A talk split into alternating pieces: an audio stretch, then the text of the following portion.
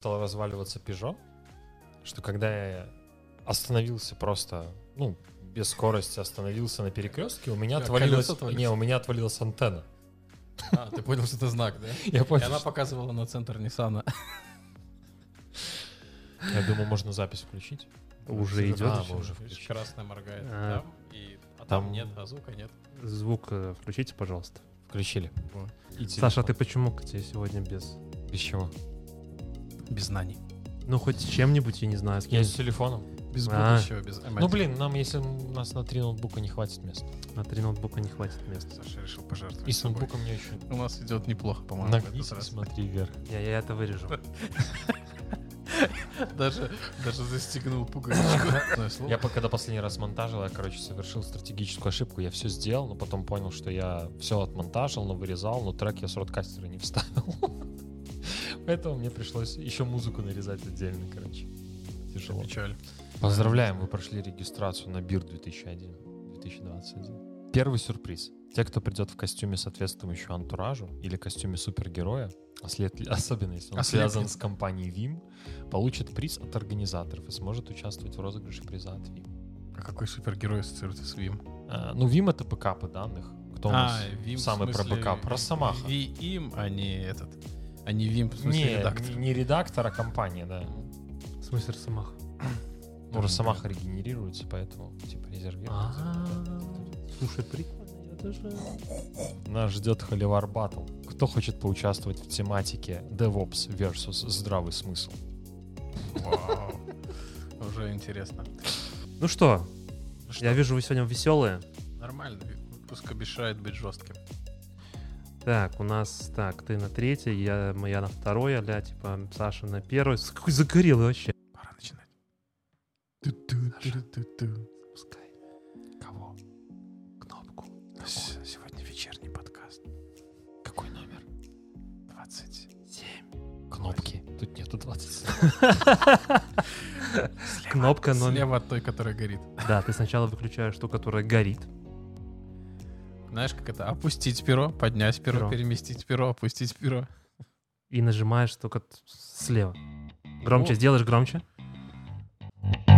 Ну, с Kitchen Talks. Начинаем готовить. Думаю, надо еще один дубль.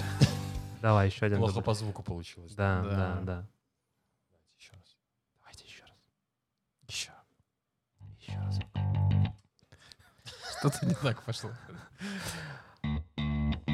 DevOps, Kitchen Talks. Начинаем готовить. Всем привет. Привет. О, Саша сразу в аплодисменты. О, Саша. Саша, Саша. Тебе можно действительно похлопать. Справился с тяжелой техникой. Я скажешь, первый раз это делал. С каким?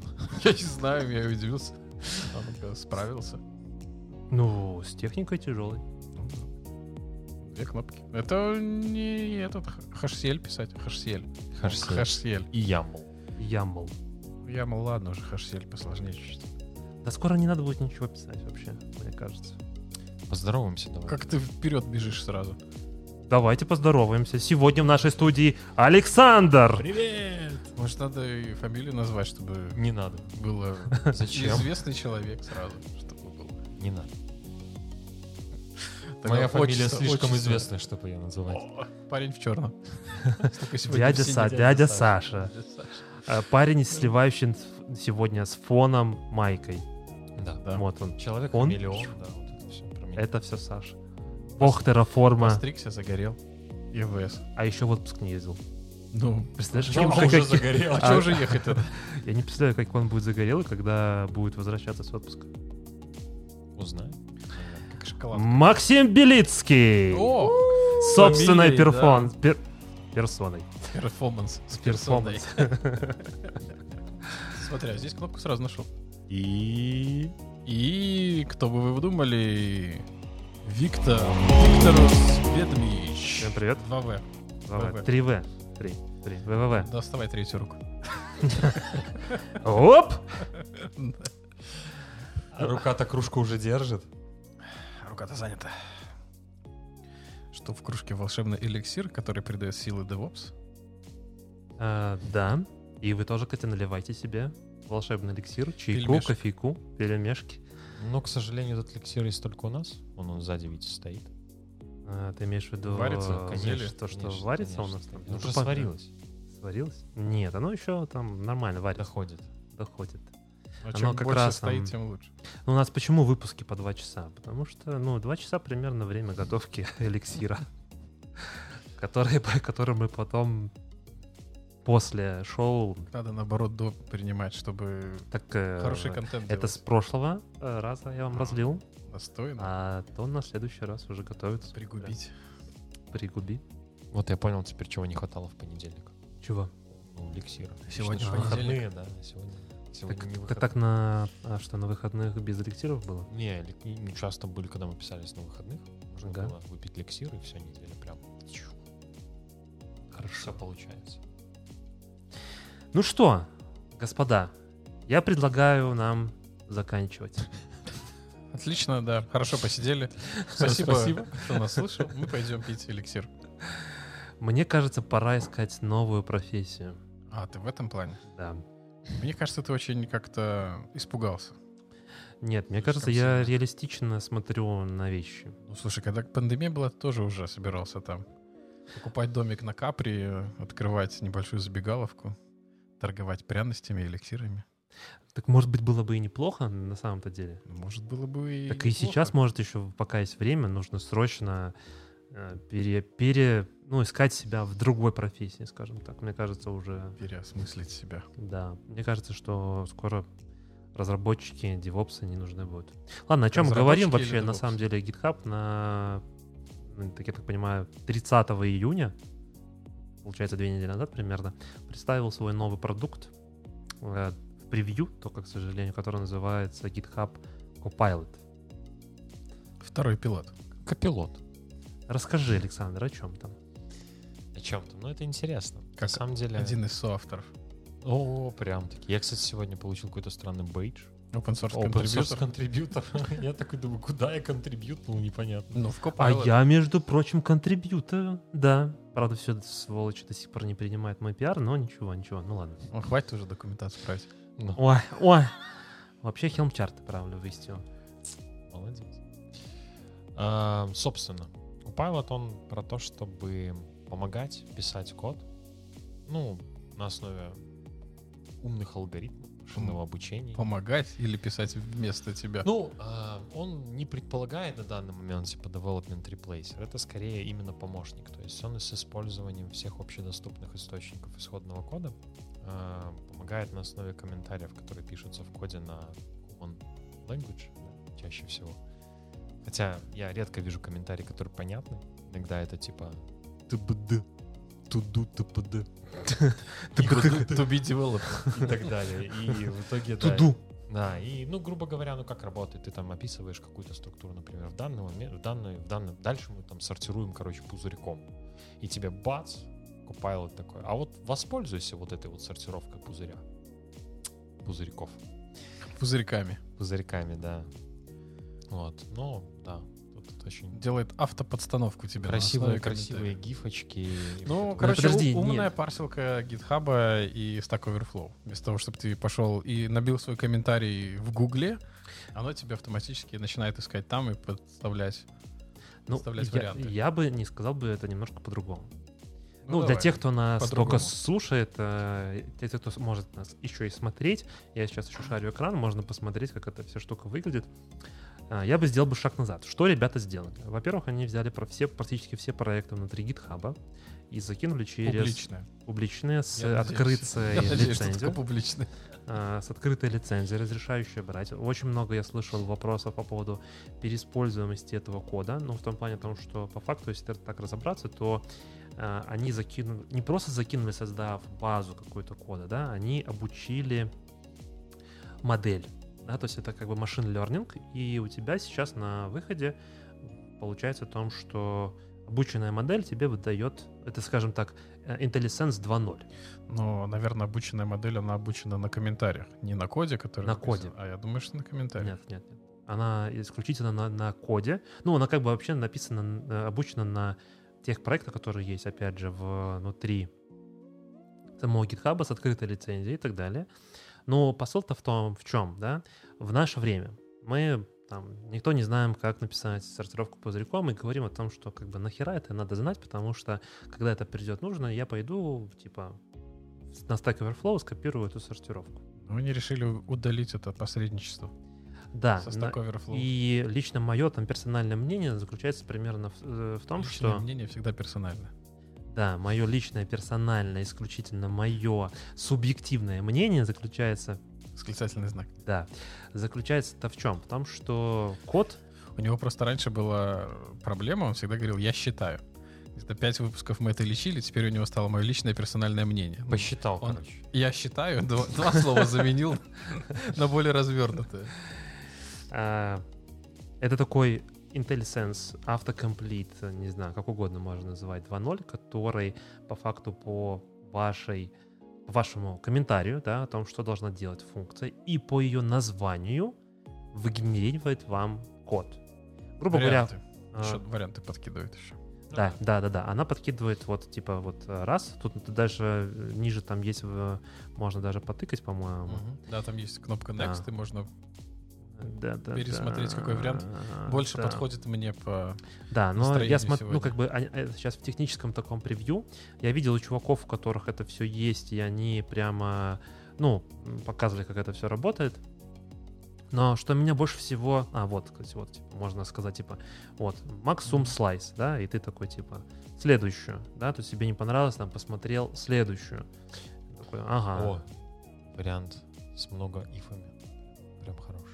Это, это ты- если ты такой начинающий только, да? Да. Такой, посмотришь, такой, нет, не похоже, что это я написал. Какие языки поддерживаются?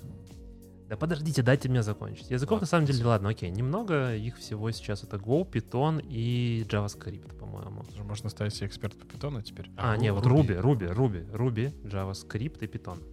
Соврал. Да, извини, что перебил. Я просто думал, ты уже все. А, Странно, что не C-Sharp.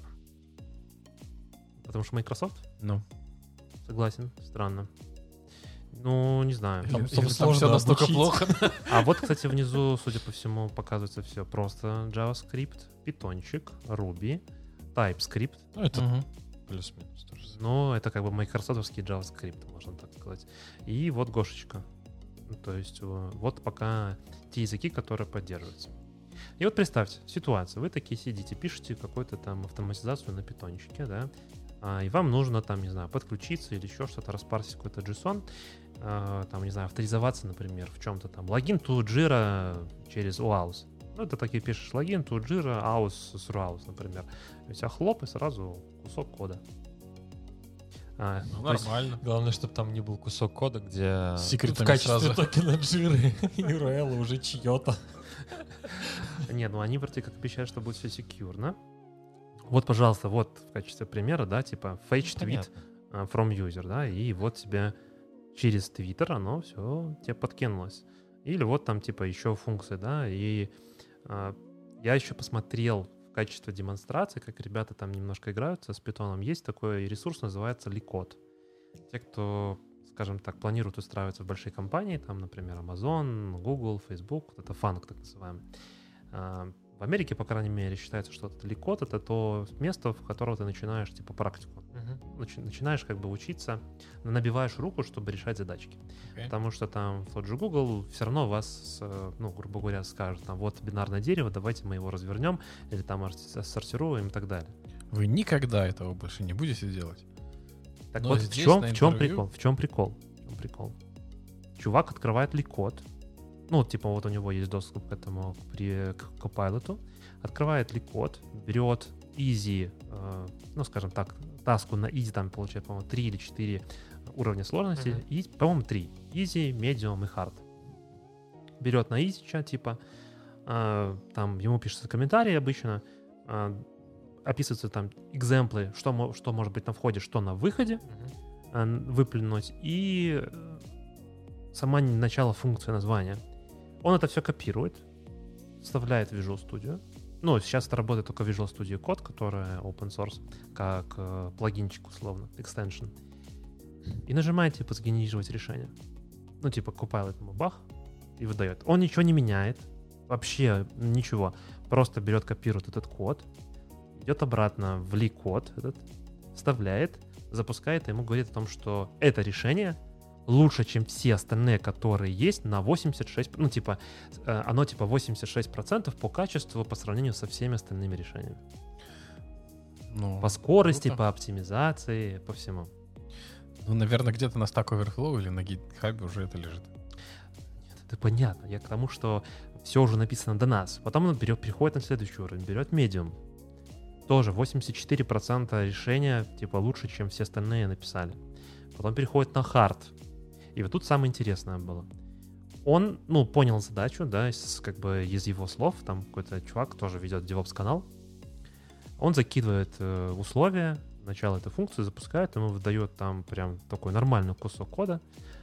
Он не понимает, что там написано. Ну, то есть он прямо напрямую в камеру говорит о том, что ну, это слишком сложно для меня. Я не понимаю тут. Я вам не расскажу, что здесь решение и, и как оно типа тут работает. Но мы идем типа в ликод, вставляем, запускаем. Ну, здесь уже не 80, а 46%. Но оно рабочее. Ну, потому что ты же не будешь в GitHub постить какую-то дичь. Да? Наверное, все, кто пытались сделать сами, нашкрябали, ну как получилось. Работает и работает. Им главное было решить задачу. А когда ты уже постишь что-то паблик, ты же не хочешь хейта отхватить. Нет, я просто к чему веду, потому что сейчас уже как бы наша индустрия, скажем так, по уровню знаний, да, мы как бы опускаемся ниже. То есть планки становятся с каждым годом, ну как бы, как мне кажется, они становятся все ниже. Там, в джуниоры мы берем уже не так сильно много там учим, не так много еще чего-то. И в целом индустрия по инженерии, ну, лично мне кажется, что сеньорных таких хороших инженеров с каждым годом не становится больше. Александр прям не удумевает такой на меня А смотрит. и я говорит, думаю, такой, Да, а я, я. не-не-не, я, я просто задумался, может быть, как бы это, ну, тут сложно так проанализировать, у тебя, конечно, в этом плане есть больше визабиль, э, взгляда на вещи, да? Не, это, опять же, это лично персональное мое мнение, субъективное. Ну, ты нанимаешь считаешь людей так, да? больше, чем я, потому что я людей вообще не нанимаю, да? То есть у тебя в целом... Тв- Твой два больше, чем мой ноль. Не, ну не два, намного больше. Ну, по мне, да, по мне я бы сказал по-другому. Я бы сказал, что не становится слабее требований. Просто, во-первых, людей меньше осталось. Вот. На планете? И на планете, ну, ковид, если конечно, говорить про да. наш локальный рынок, то есть людей, которые, в принципе, готовы и могут учиться, их меньше и меньше становится, потому что эти компании выгребают эти кадры. Плюс насчет сеньористых, да, их мало, и, ну, сейчас прям это горячие люди. Ну, то есть за ними очень сильно охотятся на рынке, потому что эти люди либо заняты, либо их, ну, они недоступны. Поэтому... Ну, мой посыл даже не в том, Я что, понимаю, да. что не то, что как бы просто чтобы стать сеньором, да, там, ну, как бы мы не говорим там про сеньор ЕПАМ, который становится через два года после лабы, да, не будем смотреть и показывать пальцем, мы будем говорить про сеньорных чуваков, которые, как бы, вот, например, если ты работаешь в Амазоне, то сеньор это типа твой, ну, потолок инженерный, Мгм. там нету выше дальше должностей. И я когда говорю сеньор, я подразумеваю то, что это чувак, который, ну, реально сеньор, который может круто решать там любые задачи. Он хорошо, глубоко копает. Процентов на 86. И очень И вот, я к чему веду, потому что теперь-то копать не... Ну, скажем, с каждым годом, если эта штука будет... Глубоко копает на Stack Overflow. Так вот, поэтому я говорю о том, что инжи- сеньоров становится меньше за счет там того же Stack Overflow. Просто и мне есть опасение, то, что вся индустрия начнет скатываться вот, э, ну, я не хочу никого обижать, но в Indian style, да, когда мы идем на Stack Overflow, гуглим а, там какой-нибудь кусок кода на 20 или 30 строк, не понимая, что это вопрос, вставляем, о, вроде работает практически. Нормально, сойдет. Поехали дальше.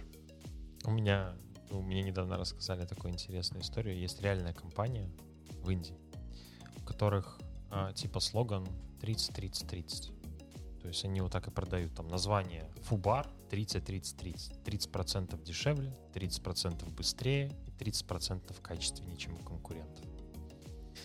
Вот. Я про то, что на самом деле маркетинг он такой, и я, честно говоря, ну, типа, не верю, что вот эта штука в чистом виде, либо аналоги эти, этой штуки смогут как-то ну, заменить инженеров. Я скажу, что, скорее всего, вот этих кадров, которые легко вошли и легко работают, их будет становиться меньше, скорее всего.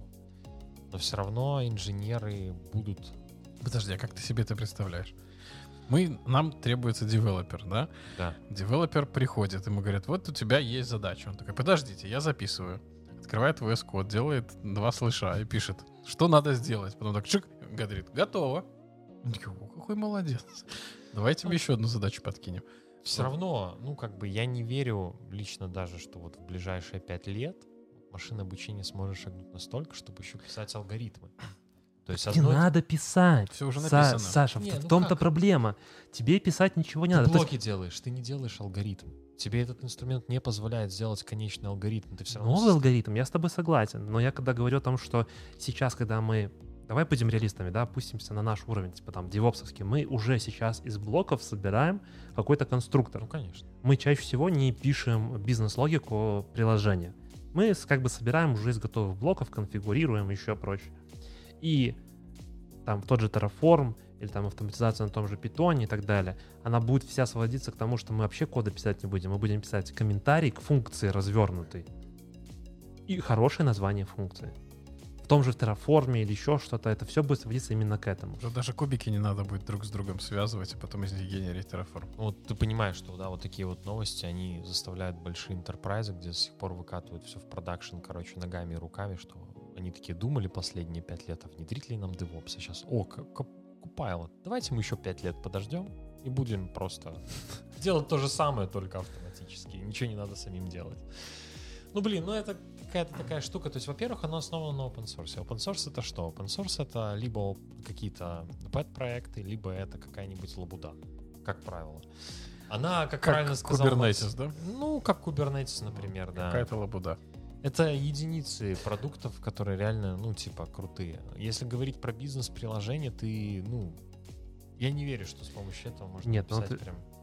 А я думаю, что можно. То есть ты будешь просто писать ту задачу, которую тебе нужно э, сделать. Я тебе привел в качестве Ну, примера, я да? понял. Или вот как там, вот, э, да, ну что далеко ходить, да, там, ну вот, как они здесь показывают. Как теперь Получить твиты. проходить хорошо будет. Да, да, так ты вот, и, про- и я про это и хотел сказать, о том, что а, сейчас интервью в Google, там, Facebook или еще куда-то сможет пройти любой. И по факту все интервью будет сводиться Не, ну, именно... оно, он сможет его пройти до момента, когда ему скажут, ну теперь расскажите, как это работает. Да, да, да. Потому что вот как этот чувак, то, что я привел в качестве примера, да, он, ну, он честно, откровенно сказал, я не знаю. Ну, то есть, типа, это слишком сложный код для меня, я не знаю, как он работает. И никто не знает, кроме Мельки. Нет, я думаю, вот э, эксперт э, сзади знает. Эксперт сразу пришел рассказать, как работает. Кото эксперт. Кото, Кото, Кото эксперт с Copilot. Ну, в общем, мне кажется, что пора учить что-то новое. Например. Не знаю, выращ- вышивать. Выращивать что-нибудь. Нет, ну на самом деле, мне кажется, что все больше и больше будет вот облака делают эту штуку, да, относительно. Абстракция всегда будет становиться все больше и больше. Люди же всегда идут по пути упрощения всего. Поэтому мы будем, Нет, хороших инженеров все равно будут облегчают. нужны, чтобы разобраться в. чтобы поддерживать дата-центры, где DataML крутится. Это просто будут нужны системные администраторы нормальные. Поэтому Они опять вернутся. не забывайте. Учить Linux, ядро. Опять половина девопсов переименуется назад в системных администраторов. Интересно, у них упадет сразу зарплата или нет? Наоборот. Я, я лично вот для себя вот ты просто сказал, что делать. Вот на самом деле очень же мало инженеров, которые реально типа всю карьеру, там, не знаю, 50 лет да, в IT работают инженерами. Ну, реально мало. Есть такие люди, это прям круто, что такие люди есть, но по мне так в любом случае, ну, я вот дальше, чем на 5 лет, ну, 10 максимум не смотрю. То есть я через 10 лет не вижу, что я буду работать в IT-сфере, например. Сейчас. Я все равно понимаю, что мне надо будет куда-то двигаться, что-то придумывать. Думаешь, что ты заработаешь и купишь себе маленький бизнес? Конечно. Или большой бизнес. Куплю себе маленький бизнес по сдаче квартир в аренду. Почему и нет? буду с этого жить. Почему нет? Белорусский бизнес вполне себе рабочая модель. Думаю, не только белорусский. Ну да. Ну, М. да. Ладно. Но мне кажется, что как бы порог входа, да, будет еще ниже опускаться вот с этой штукой. Или если там раньше Ну, были слушай, типа ну опять холивары. это вот, как, как мы уже говорили, это будет сразу отсекаться на вопросе «расскажи мне, как это работает». Все, даже если это какой-то, ну, level novice а, и человек скопировал это и вставил, но не понимает, как это работает, А тебе будут отвечать, а мне не надо понимать, как это работает. Оно работает. Работает. Неужели вот, ну, типа, вы вот реально думаете, что это не будет монетизироваться? Ну, вот эта штука. Она ж не будет в вечность бесплатно. Превью закончится, они начнут за нее чаржить деньги. Ну так слушай, как ну, бы... тогда, ну, как Если бы, это я меньше, не уверен, чем что это будет зарплата. дешевле. Я думаю, что это будет дешевле. Качество индусского кода сразу заметно вырастет. Да.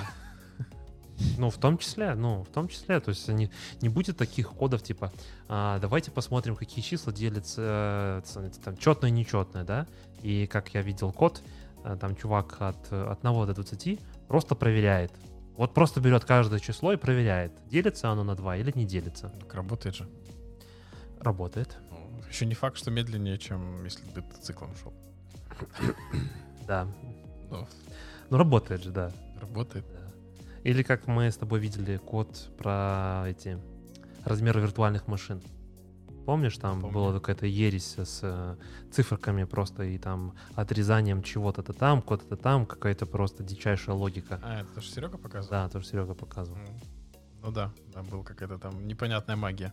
Но работала же. В продакшене. Нет, так вот я... э, Ты придешь на интервью, да, ты такой типа хлоп там сгенерировал, тебе скажут, расскажите, как оно работает. Так а какая разница, как оно работает? Но оно же работает. Но оно же работает. Котик пошел разбираться в Copilot. Да, мне кажется, уже начал что-то там программировать. Нормально. Ну, в общем, я Как думаю, заставить что... хозяина меня покормить? Я уже покормил. А, Мне кажется, что на эту штуку нужно внимательно посмотреть. Я бы начинал бы все глубже и глубже смотреть в систем дизайн. Потому что, ну, с моей точки зрения, это, наверное, единственное, что останется. Писать рассказы, да? То есть ты будешь писать, а тебе сама автоматически будет программка генерировать. Ну, ты пишешь... Нет, у тебя ты будешь делать блоки, да, а блоки — это твои функции. А ты будешь просто описывать, что в этой функции должна быть, и все. Не знаю, там завторизоваться в Твиттере, получить там топ последних твиттеров, завторизоваться в Джире, мувнуть тикеты. Представляешь, сколько сейчас польется новых стартапов, когда людям не надо знать, как написать код, зато они- у них есть идея. И они эту идею могут, грубо говоря, в комментарии написать. Да. Ну, тебе, чтобы сделать какое-то большое приложение, все равно надо понимать, как система будет работать конечная. Ну, то есть ты же не можешь написать, типа, сделай мне систему, где будут входить 2 доллара, выходить 20. Ну, начнешь с чего-то. Саша, мы поняли, что у тебя план через 10 лет. Положить 2 доллара, получить Да. 20. Но ты же можешь начать с простого чего-то, а потом постепенно накручивать дальше. Какие-то Не, фишки. факт в том, что эта штука интересная. И у меня вот прям родилась идея попробовать написать на Пулуме, короче, с помощью Copilot. Что-то подскажет или нет? Пока что не поддерживает. Питон поддержит. Питон, питон, питон. Мгм. А там на полуме, ну, что? Ну, Pulumi ж не только питон. Можно и на TypeScript писать. Да. Ну, как бы мне кажется, что это прям, ну, будущее. Будущее Ну, нашей загнивающей индустрии. Скоро и писать не надо будет, можно будет просто надиктовать. Ну да. Наверное, да. сейчас уже можно диктовать, в принципе, наверное, же есть всякие Да, есть плагины, по-моему, даже есть э, Visual Studio, по-моему, есть плагин, где ты просто надиктовываешь, и она за тебя, ну, ленивых девелоперов, да? Типа такой, лежишь в приставку, играешь, void a равно. Ну и так Ну, далее, да. Сколько, сколько творчества тогда, потенциала творческого высвобождается. Творческого в каком плане? Ну, ты, то есть ты думаешь, что нужно будет только творить? Можно Можно будет только напевать алгоритмы. Напевать? Напевать. Да.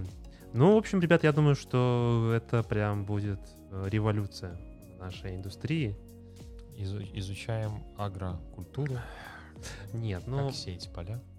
Нужно Ну, становиться хорошими, хорошими глубокими инженерами, не отвечать на вопрос. Я не понимаю, быть что здесь... глубокими, Да, глубокими. глубинными. Ну, хорошими инженерами, которые понимают, что они делают. Не просто, типа, скопипастил, да, вставил, и оно, типа, работает. А, это будет такой инженер. Так, сейчас я так, слэш, слэш. Как мне пройтись по массиву? Мгм. Так, ага, сюда, сюда, сюда. А, м, ну понятно, все, я понял, как этот код работает. Следующая задача. Нет, ну подожди, ты перевел самую простую. А Что-нибудь посложнее, так там можно и помереть. Что Как можно посмотреть массив с сложнее. конца в начало, например. У-у-у. Это прям... Это серьезно. Окей, ладно, поехали дальше. Да? Ну, то есть э, мы поняли о том, что все, можно планировать свою профессию через 5 лет в другой области. Я планировал лет до 40 работать, потом на накоплениях жить. Да? Так что, в принципе, Так э, тебе уже мало. Что Я? Саша- еще грустный тромбон. Там нету тромбона. по-моему. Это. Не, ну там что-то есть такое. Да, там нужно просто переключиться в другие а, музыкальные исполнители. Бруно Марс. А, поэтому, в общем, надо готовиться, готовиться к тому, что скоро все может поменяться. Ну, интересно будет, интересно. Я думаю, что а, индийский код станет лучше, девопсов станет. Ну смотри, мы идем к тому, что работать надо меньше. Вон в Исландии закончился эксперимент о том, что четырехдневная рабочая неделя никак не влияет на, на то, что эффективность труда снижается, а наоборот, его увеличивает. Поэтому все нормально. Проверяли на пингвинах, да? Или кто там в Исландии? Исландцы. Исландцы? Да, Так, хлопцы, мне кажется, вы сегодня какие-то не собраны. Поехали дальше. CICD-тренды. Буду вас сегодня модерировать. Хоть один умный в этом подкасте должен оставаться. Только сегодня не пришел. Ай, Ну давай, ты в прошлый раз его хотел взять. Я сказал, что много читать и, и не, Не почитал. осилил, да? Не почитал, нет. Александр, ты же прочитал все. Да, бегал. Ну, расскажи, о чем там. Ну там А- много о чем там, нету ж как бы одной какой-то общей идеи. CI-CD. У CICD, да. Ну, это на самом деле очень сильно похоже просто на выборку каких-то докладов. Вот. Ну, во-первых, там сколько было? 680 респондентов. да. Не очень так прям, чтобы большая выборка. Так, ты говоришь про первую часть, потому что там есть, да, инфографика, а есть во второй части отдель- отдельные темы, которые рассказывают, да, то есть э, инфографика, да, прикольная, то есть там, принципе, сделано очень много интересных метрик, но они притянуты за уши. Ну, вот, например, какие-то мне прям вообще непонятные, Мне тоже. какое вот, ну, цели не преследуют. Вот, например, э, вот frequency by use. Ну, типа, насколько вы используете какие методологии, да? Ну, прикольно. Они, нет, они вот очень много этих метрик собрали, да, и попытались типа скоррелировать дальше. А как часто вы делаете роллбеки? Как часто вы обнаруживаете там фейлы на продакшене? Как часто вы еще что-то, да? И они пытались это засуммировать, и, типа показать, что а вот те, кто там пишут тесты, или, например, там а, было прикольно, вот, типа, Неожиданно было, да? Те, Сеньоры. кто пишут тесты, они все раньше этого находят. Си- сеньоры, например. Сеньоры не пишут э, по ТДД, да, потому что, вот как они здесь написали, что э, might suggest that junior are most likely to try to do things right way, while senior developers are most likely to have tried to do things the right way in the best before giving up. Ну, то есть сеньор уже сразу делает правильно. Он так как бы считает. Опытные уже. Да, опытный. Поэтому вот джуниоры пишут, э, если говорить про always, ну, значительно чаще, ну, как бы на 5%. А, а если мы говорим про often, ну, тоже тут как бы различия, да? То есть э, сеньоры редко пишут тесты. Ну, по ТД, да, когда мы сначала Ну вот только, только в последнем такая значительная разница, я бы сказал, в почти Семь, в два семь. раза. Э, Ты говоришь э, два раза, я говорю 7%. Ну, тоже чувствуешь, да? Ну вот А. мне вот эти цифры не очень понятны. 100 это что? А, точно так же, как и здесь, вверху, да? Там, Ну, я вот кто, пытался кто, кто пишет высчитать это, я как бы не смог. Нет, так смотри, просто там у тебя был мульти-чойс, да, это как обычно во всех этих Ну, я опросниках. понимаю. И ты можешь выбирать там типа одно, второе, третье, пятое, да. И вот здесь, например, а, с какими приложениями работали вот эти респонденты. И там вот 87 чуваков работают с э, high-risk. Как- какими-то high-risk А что это за... Что это там, значит? Где, там, где нету try-catch. Там, где типа- нету тестов. А, 487 работает с, ну, понятно, с вебапа. И 271 еще работает с enterprise application. Что такое Чем- high risk? А чем WebApp отличается от Enterprise Application? А, скорее всего, что там очень много типа бизнес-логики. Ну, Enterprise тоже CRM, вот это Да, вот все штука, да, короче, да. прилетает. Ну и тут вот первых 20 страниц вот этого ресерча о том, кто как пишет тесты, кто как Вот, делает вот это вот, CI/CD. ну, типа вот technical debt versus pull re- request rejected. Вот, вот, ну, типа, почему они вот так вот настолько связываются? Ну, то есть pull request reject, то есть это когда случается, например, и как это связано с technical debt? Ну, pull request reject значит, что, скорее всего, либо... э, Либо код говно, либо фича уже не нужна. Да. Ну да. Ну, ну, я просто, честно говоря, много логики не понял вот этой. Я пытался вчитаться, может быть, у меня мой английский не такой хороший, чтобы Ну, я там понял. такой он специфический, кстати. Ну, Там- тут- Потому что я осилил почитать, там Ну вот ладно, код C1. quality versus release frequency, я как бы соглашусь, что это логично. Тут есть определенная связь, логическая именно, да? Ну, здесь они подводили к тому, что если твои pull request рejectuют, да, там, например, на улучшение постоянно. на улучшение системы, да, то если ты создал этот request, наверняка, если его за реджектуют, то технический долг будет вырастать, потому что, ну, pull request зарежектали, например. Ну так если он не нужен был уже. А мы же не знаем, по, по какой причине reject. Ну, то есть, может быть, код не очень хороший, да, и какой-нибудь код-ревьюер такой, типа, я не буду это, ну, не буду писать, как нужно сделать, мне просто не нравится этот код, reject, всё. Ну, мы же не знаем, как организованы процессы в других что- компаниях. Что такое optimal amount of technical debt? Как вот померить оптимальное количество? Это типа норм. Да. Нет, я перевести могу. Сколько у тебя technical debt? Норм. Норм. Хватит на три года. Ну, да, такая как бы статья относительно вот здесь с этими выборками не очень как бы понятная. Ну, типа, код quality и э, покрытие тестами, ну, тоже, ну, как бы ты такой, типа, смотришь, ну, как бы, ну, имеет смысл здравый, Мне да? вот понравилось. Вот ответ четвертый. Вот в этом. А, а пятый, извиняюсь. Нет мнения? As good as I can make it without seeing it in prod. Э, Ну, что, ну, нормально, ну. Такой жизненный ответ. Да. И причем много, много под- поддержали Мгм. этот пункт. Просто потому что смешной вариант. Да, ну вот видишь, да, вот первая секция, вот эта вся инфографика, это была всего лишь условно э, определенная статья одного из инженеров, ну или там менеджера. Судя по графикам, это менеджер был. Вот. Дальше Автор. уже, вот, да, автор. И начинается вот уже более такие про э, про CI/CD. Что Дальше платформа архитект пишет. Да, а, но дальше пишет, дальше где-то какое-то количество таких маленьких статей, я бы так сказал бы, Мгм. загруппированных, все около CI/CD тем. Не только CI/CD, DevOps в целом, потому что они затрагивают и security там немножко, и вот здесь вот Cloud Native, например, архитектура. Не могу сказать, что я тут для себя открыл что-то там новое, да, вот здесь это они, э, типа, свое видение, что такое CI/CD раскрыли, да, Continuous Delivery, Continuous Deployment там delivery, э, когда у тебя готовится, грубо говоря, пакет, и он ждет там кнопочки approve, а а deployment постоянно выкатывается типа там в продакшн. Вот. Ну и тут они типа пишут, что вот, вот, тут даже себя подчеркнул. Вот. Про blue-green deployment, то есть если, наверное, там никогда про это не слышал, да, и там какое-то знание по CI-CD совсем слабое, ну, реально слабое. Короче, это интро в CI/CD. Да, интро в CI-CD с такими, знаешь, ну не то, что там типа В капитан картинках. а, не то что капитан очевидность, а больше, я бы сказал бы, ну, тут хорошие советы, да, тут вообще вопросов нет. все очень классно, все классно написано. Но ты просто читаешь, понимаешь, что, что ну, какого-то откровения там для... Ну, я для себя ничего не увидел. А цель, цель в чем? Есть какой-то тут, для чего вот это написано все? Рассказать? Рассказать? Ну, цель вот, что мы тут сидим. Ну, типа, просто поговорить. Да. Ну, нам просто приятно. Говорить. Общаться. И людям интересно. То есть, поэтому... Не, ну хотя вот я для себя новое вот узнал, что есть, оказывается, контракт-тесты.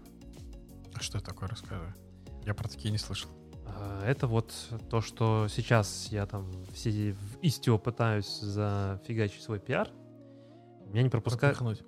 Да, пропихнуть. Меня не пропускает по вот как раз-таки контракт-тесту. Э, Ну, Istio состоит из нескольких компонентов, и там у них есть pilot. Мое изменение на самом деле очень минимальное. Э, Что, что мне нужно было? Мне нужно, чтобы на всех подах Istio можно было устанавливать во процессе установки через оператор, можно было задефайнить лейблы. Мои специфические лейблы. Для чего это мне нужно? Для того, чтобы моя мониторинговая система, конкретно FluentD, смог э, отправлять логи в центральный storage. Поскольку я это все управляю через Argo CD, я, конечно, могу задеплоить все, а потом сверху накинуть. Но Argo имеет такое свойство о том, что она смотрит за тем, что задеплоено, и если она видит отличие, то она сделает rollback. Можно, конечно, сказать, давайте вырубим э, проверку синхронизации, ну, типа, что проверяя вот эти ресурсы, ну, тогда смысл в арге как бы становится ну, нулевой. Ну просто ты как синер хочешь сделать the right way. Ну, типа того, да. Я пошел в Istio и в их э, Helm чарты добавил просто, ну, проброс э, лейблов на уровне пода. При том, что у них прикольно было для control plane э, пилота, э, на уровне деплоймента лейблы есть. А на уровне пода лейблов нет. Почему они не Ну, прокинули? забыли. Ну да, не, ну как бы Не покрыли тестами. э, забыли, скорее всего. И вот про контрактные эти тесты, да. В чем смысл? А, У них есть вот этот API по работе с этим, ну как типа пилот, вот что у него там есть, и прописан вот, э, ну скажем так, что можно делать с ним. А, и получается о том, что сейчас внес свои изменения, я не прохожу тесты. Ну, там типа написано юнит-тесты, да, но по факту, разбираясь с этими юнит-тестами, я понял о том, что я не прохожу контракт-тесты. Это то, что контракт подписан с э, другими, кто уже использует сейчас Istio, и у них нет этого параметра. Ну, это как, грубо говоря, у тебя в API, нет этого Как параметра. э, обратная совместимость. Да. И я должен, типа, расширить схему теперь работы. Потому что в, там values я добавляю вот этот дополнительный параметр, который будет прокидываться лейблами там на уровне пода, и там я смогу, ну, как бы исп- использовать свои эти лейблы. Вот мне нужно, типа, поменять этот контракт, ну, типа, увеличить версию и так далее, и так далее, и так далее. Вот это все фигня. Ну, как я понял, это вот именно вот это вот, типа, контрактный тест о том, что а, я не меняю, э, скажем так, я не, не- не- не- не так, я не ломаю API и вообще там а, тот контракт, который подписан по деплойменту Istio, ну, в конкретном данном случае это Istio, либо же, если я выставляю API наружу, то я подписываю контракт о том, что, вот, например, версия 1, она будет поддерживать там такие-то объекты, такие-то методы, такие-то там, не знаю, свойства и так далее, и так далее. И вот контрактный тест это проверяют. Я там релижу версию номер 2, то я как бы, ну, понимаю, то, что да, это breaking changes, и я как бы могу внести их, эти изменения. Где security? Чего? Где security тестинг? Код quality check, вот тебе. Ну, это ты SaaS делаешь. а. А они дальше у них есть, кстати, статья про security, Я про знаю, SAST. DAST, Еще, еще один отчет. Дуст, суст. да. Отлично, просто инфографика, SonarCube красиво написали, прям читается. Черный котик на черном фоне тоже неплохо смотрится. Где вы черного котика? А, да, точно. да. И Jenkins. В Cloud Native. Вот очень интересно. То есть Jenkins уже в Cloud Native не ложится, потому что... ты- Ну, хотя можно, по идее, его в каком-то Fargate запустить, там, чтобы. А тут, кстати, дальше есть статья про вот эти вот, э, кстати, э, вот Observability AI Ops. Про Тоже для того, чтобы понять, что это. Э, AIOps, по сути, это вот, вот я тут типа подчеркнул, о том, что культура сдвигается, ну, типа в тех, ну, нет, не то.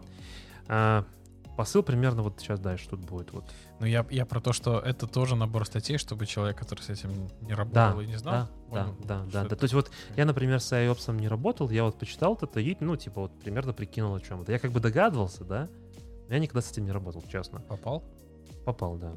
Ну, по факту, как бы из тех метрик, из того всего, что мы выгенериваем, мы должны это сохранить в куда-то, да, вот там тест-репорты, vulnerability сканы, application output, road system data. Здесь потенциально какие-то еще наши метрики в Prometheus, не знаю, логи, ну, application output это, по сути, логи.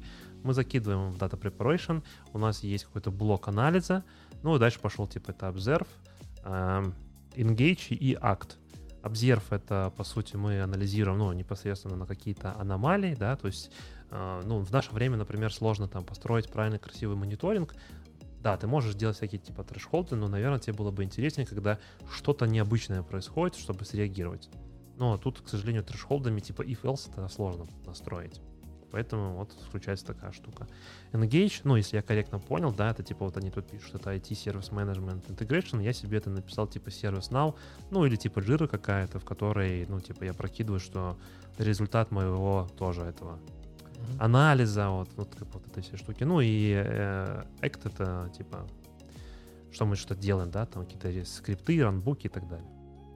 Вот. Э, Что это, типа, сокращает cost reduction? Ну, как бы, понятное дело, да, мы меньше, как бы, реагируем на какие-то вещи и все больше и больше, типа, автоматизируем именно operations. А, тут, как бы, именно на operations идет. А, вот, repository-based CI/CD pipeline ы. Тоже отдельная статья. То есть, если, например, ты был совсем не знаком, то вот они здесь пишут, что сейчас там две основные системы. Это GitHub Action и в 26-м выпуске вы можете найти обзор GitLab CI 14.0, где Максим очень вежливо и в деталях рассказал, какие новые фичи в GitLab CI. По каждой прошелся, да? Да. А до этого там еще было 13.11, да? Да, три выпуска еще назад. Да. Я, в принципе, верю, что сейчас, если поискать, то есть какая-нибудь 14.28, не, уже вышло. Ну, не так, не так, не так быстро. Я недавно... Ну ладно, не будем пересекаться просто. А, ну, тут как бы ничего такого сверхнеобычного. Я бы пролистал это. А, на чем бы я остановился, это на автоматизации. Ну вот, кстати, про security, да, CICD, Security Landscape, тоже, то есть, как бы, если эта тема для вас не знакома, то, наверное, вот это... Короче, наверное, первую часть с картинками можно проскипать. Да, а я поэтому почитать. сказал, что читайте так по диагонали, а дальше, типа, смотрите чуть там поглубже. Ну и тут, тут типа security as a code, policy as a code, да, и тут э, про всякие тоже эти чеки и так далее. Просто код. Да. Без. Спасибо. Security as code, policy as code. Спасибо, да, все правильно. А то мне там аж в комментариях написали, я виноват. Поздно пишемся, ребята, поздно. Сейчас попробую сделать покрупнее. 2044. Вот там где-то время. ЖМТ плюс 3. GMT плюс 3. Так, э, вот эта картинка мне понравилась, тоже очень прикольная. Вот, э, про что еще хотел сказать, здесь, наверное, тут очень много еще рекламы, э, про автоматизацию. Типа, где и когда автоматизировать. Видишь, там тоже написано. Инфраструктура. S-код. S-код. Правильно поправили. Нет, нет, я знаю, что S-код, без S-код, S-код, все правильно. Просто как-то оно, типа, наверное, с английского оно само по себе как-то вот вклинивается в речь, вот это, типа, потому что... Просто, э, просто так. Э, забыл. Что... Ну, тут такая... Мне не очень понравилась эта штука, да, типа, сегодня инфраструктура — это а, не то, что делать системный инженер, ну, типа, что uh-huh. девелоперы не так хорошо понимают deep knowledge. Ну, это, как бы, наверное, проблема девелоперов. Ну, как, Потом... как я читаю эту фразу, написано, это не то, что делают системные инженеры, а то, что делают девелоперы и кто-то другие, без... Без глубокого, глубокого понимания. понимания вот этого всего. Ну, в принципе, иногда и так бывает. Да, но дальше идет в чем-то, что они, ну, как бы делают не всегда хорошо, ну, как логично. с Copilot. Логично. И автоматизация иногда заходит за шквар, да, и вот то, что мы с тобой... За шквар в автоматизации это как? Не все нужно автоматизировать. Ну, да, я согласен, хорошо. И вот в этой статье мне очень понравилось... Зашквар? Типа pull request rejected с комментарием за шквар какой-то. В прошлый раз Макс меня смеялся про шморк, теперь за шквар. Да, шквар надо выносить на заставку. И вот я тут типа себя... Все правильно. Ну, абсолютно стандартно. Прям хорошо. Ну, что тебе не понравилось? С. Copilot, конечно, можно пропустить. Я не сказал, что мне что-то не понравилось. Я как раз таки... Мне все понравилось. Отлично. То, что Approved. многие начинают с шага 4. А, ну да. Approved by DKT. Пропуская первые три. Для тех, кто нас uh, только слушает. Uh-huh. Ребята с этой статьи, а как бы все авторы этой статьи, наверное, работают в DZone. Это такой портал, где публикуют новости. Они не работают, это просто, ж, ну, они написали статьи для него. ну, хорошо, да, да, да. Свободные да, художники. Да, да, свободные художники, вот, например, какой-то... Между прочим, и какая Senior DevOps инженер. Да, а, да, это, да, Ализера, Senior DevOps инженер в кодинг... Алиреза. Алиреза, да. Что у тебя с чтением? Код. Алиреза. Надо больше отдыхать. Ну да. Или шрифт крупнее делать. Да. Э, первое. Руками. Проходим, делаем руками. Второе. Документируем все наши мануальные шаги. Третье. Тестируем документацию. И А только четвертое. Автоматизируем. Тестируем документацию звучит очень двусмысленно. Ну, Скорее, про- проверяешь документацию то, что ты задокументировал.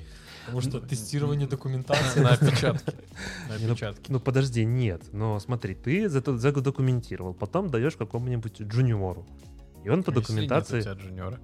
а, сам берешь по Хотя бы документации. просто, да, сделать самому. По, по- я, Вот. так, я так всегда делал. Ну, например, да. То есть, если вот, например, Ansible, да, отлично ложится в эту парадигму, потому что ты, когда хочешь привести систему к какому-то конечному состоянию, там, 5 шагов, ну, ты не сделав это, ну, как бы, ну, я не знаю, может, я тупенький, короче. Не, ну и- бывает, конечно, там совсем простенькие какие-то э, действия, для которых документация не нужна, потому что это очевидно. Ты как знаешь, как комментарий, когда пишешь, да, если ты там, а, присваиваешь какое-то значение, не надо присва- писать сверху, что мы присвоили такое-то значение потому что это понятно из кода.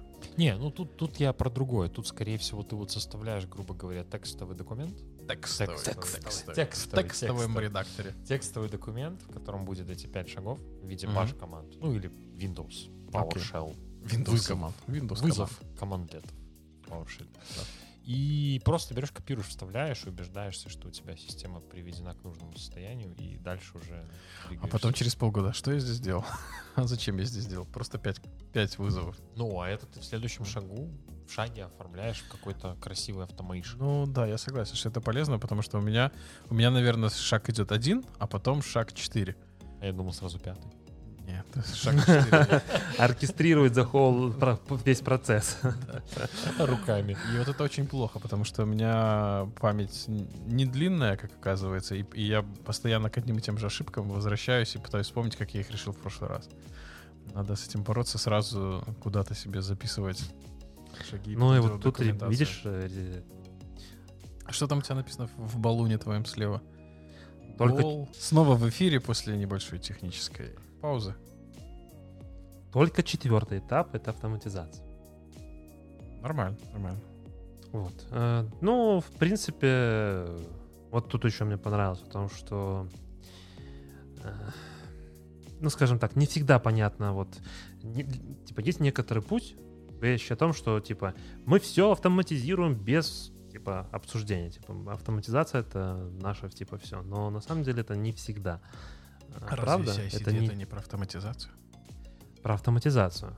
Но тут, мне кажется, есть вопрос. Ну, как бы я отношусь к автоматизации вообще, вот к этому всему процессу с примерно с такой долей иронии, что ты должен... Сказал Витя, нажимая кнопочку на Power Deck. А, потому что я мое время мне дорого. И вот смотри, да, там этот Power Deck, что он мне позволяет делать? Так, не надо сейчас рекламировать, давай, к автоматизации. А, Я могу не пользоваться этой штукой, а могу на монтаже это все монтажировать, там сводить э, три дороги, еще звук, а, смотреть, где какие были эти, потом в эти переходы вставлять и так далее, и так далее. С другой стороны, я могу нажать на кнопочку, которая мне сделает вот так, и как бы уже больше ничего не вытворять. Потому ну что, ты просто это с компьютера тоже мог сделать. Power Deck это просто тебе набор ярлычков. э, нет, вот это я не смогу. Ну, как бы вот это я бы не смог бы сделать. Так, модератор Скорее всего. не ушел не туда. Да, э, так вот, короче, по автоматизации я хотел сказать о том, Заговорил что Сатом. э, нужно как бы в голове себя там прикинуть. Окей, я сейчас это делаю один раз.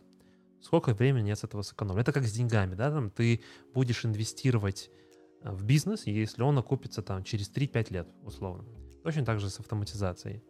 Если ты сегодня там... Если накопится через 3-5 лет. Ну да. То есть, например, у тебя какая-то задача, которую ты делаешь, не знаю, там, один раз в год. Да? Ее нужно делать там 10 минут и еще полчаса, чтобы прочитать документацию и вспомнить, что делать. Но чтобы ее автоматизировать, нужно потратить, не знаю, там, месяц. Через сколько лет окупится эта твоя автоматизация? Что-то странное. 10 минут делать раз в год, а автоматизировать месяц. Это прям... Ну, не знаю, ну, типа, или там какая-то... Ты ходишь, Я- ты, ты мышкой ходишь, кликаешь по ссылкам там. чик, в описании. И чик, подписывайся. Потом тебе надо выбрать правильный контекст, выделить. Ну, я как бы так, Ну, вот я понимаю. утрируя как бы немножко с э, всем этим как бы... Но тем не менее, да, то есть я думаю, что из контекста понятно. Поэтому, ну, не надо сразу бросаться, особенно для новичков, бросаться и все типа автоматизировать. Иногда можно... э, Иногда Не, можно не, сделать руками. включи экран. А, кстати, Алиреза это все-таки мужик. Алиреза, да. Ну, хорошо. что вы поправляли меня, что это она. Нет, мы поправляли Ализера. Ализера. Вот. Ну, больше тут, наверное, из э, таких каких-то... Ошибка. Э, ну, это типа false positive ошибки в тестировании тоже, э, что нужно э, тестировать в том числе и появление ошибок, и как, как на них реагировать. Ну, тут дальше уже, по-моему, реклама пошла. Там Да. были какие-то рекламные статьи про какие-то отдельные инструменты. Но в целом очень интересно. Вот пирамидка прикольная. Э, Точнее, не пирамидка, это правильно называется, как. И- э, э, Можно только два качества, если ты хочешь сделать проект. Это или э, быстро и качественно, или же это быстро и дорого. А, Ну, а чтобы еще и качественно было, невозможно. Ну, короче, такой треугольник э, проекта, когда ты выбираешь только одно из двух. Это как э, с э, теоремой э, КАП. Да? То есть и в, в КАП-теореме тоже, тоже могут быть только два э, этих свойства. Вот. Ну, точно так же и здесь. Можно сказать, что такая типа а теорема э, производства, производства проекта. Вот такая тема. Так что, ребята, если у вас есть время, э, не знаю, почитать эту статью, ну, как статью, тут прям целая книжка на 64 страницы. Да, ну, вот. как бы, то есть так э, познакомиться по диагонали, не вдаваясь сильно глубоко, то есть какие-то откровения технически вы здесь не найдете, но high-level описание какое-то, ну, вполне, да, то есть как бы для себя еще в том числе немножко подумать и так далее. Ну, я бы сказал, что каким-то инженерам, которые начинают свою карьеру и не хорошо с английским, это прям будет полезно. Да. То есть вот Очень именно хорошо с английским. погрузиться. Ну, почему? В принципе, тут нету каких-то, не знаю, там, типа Но вначале Urban Dictionary было. и там, не знаю, что там еще у нас, гарвардские какие-нибудь фразочки. То есть тут Ну, идиом там как бы не то чтобы прям Да. много, но как бы там, если у вас А2, наверное, будет тяжеловато прочитать. Ну, а дальше уже там немножко с переводчиком, мне кажется, и не так уж и плохо. Окей, поехали дальше. А, Slack снова падает.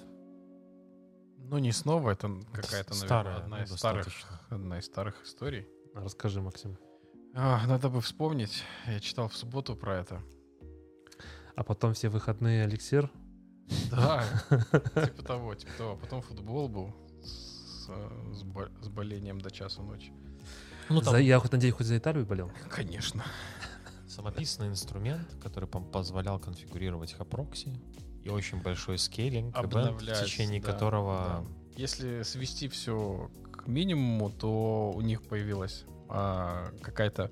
Выпустили новую фичу, А, И в этой фиче, опять, при каких-то условиях у одного из клиентов происходит баг, который влияет на Как у Fastly? нагрузку. Да, на нагрузку всей системы, типа там такого.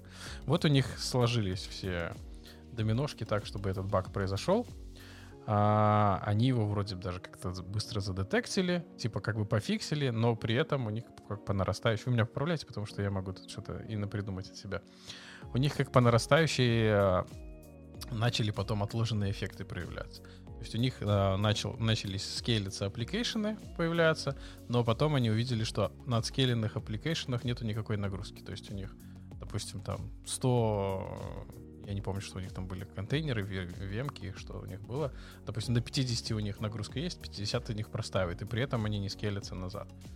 А в итоге оказалось, что у них распределение, балансировка идет через proxy, и у них есть своя написанная тула, которая обновляет стоит, а, используя CDK hub proxy, на лету обновляет, а, куда ему балансировать эти маршруты.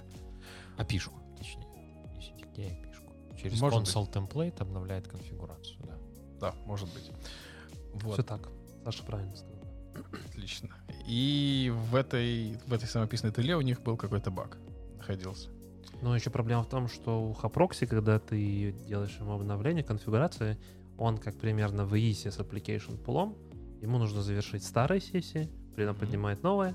И если ты очень часто делаешь вот эти изменения, то появляется вот это большое количество новых процессов, ну, типа, запускается новый процесс Хапрокси, который будет уже работать по новой конфигурации, а, но старые, типа, еще как бы в процессе живут. И получается о том, что может случиться такая ситуация, что ты там, не знаю, 30 раз обновил в короткий промежуток времени HAProxy, у тебя 30 инстансов этого HAProxy запустились.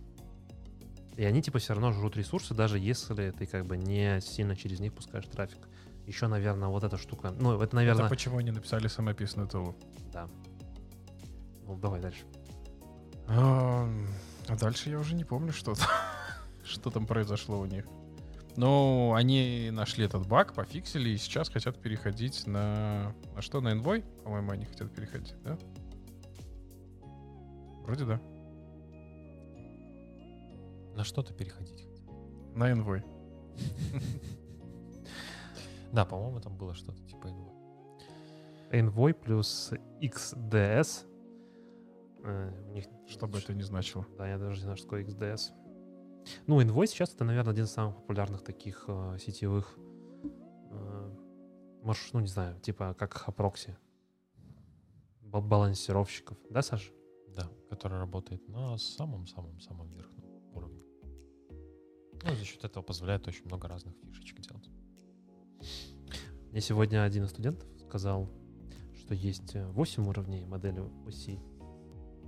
Восьмой это Да. какой, Максим? Юзер. Юзер. А, ну да. Прокладка перед клавиатурой. Но дело в том, что проблема, что модель SI описывает стандарт, и стандартизировать пользователя как раз-таки очень сложно. То Вот есть и интерфейс между взаимодействием, потому что ты можешь нажимать клавиатуру рукой, можешь ногой, можешь... Не, ну его подкололи тем, что очень интересно, что за восьмой уровень в семиуровневой модели. Модель оси.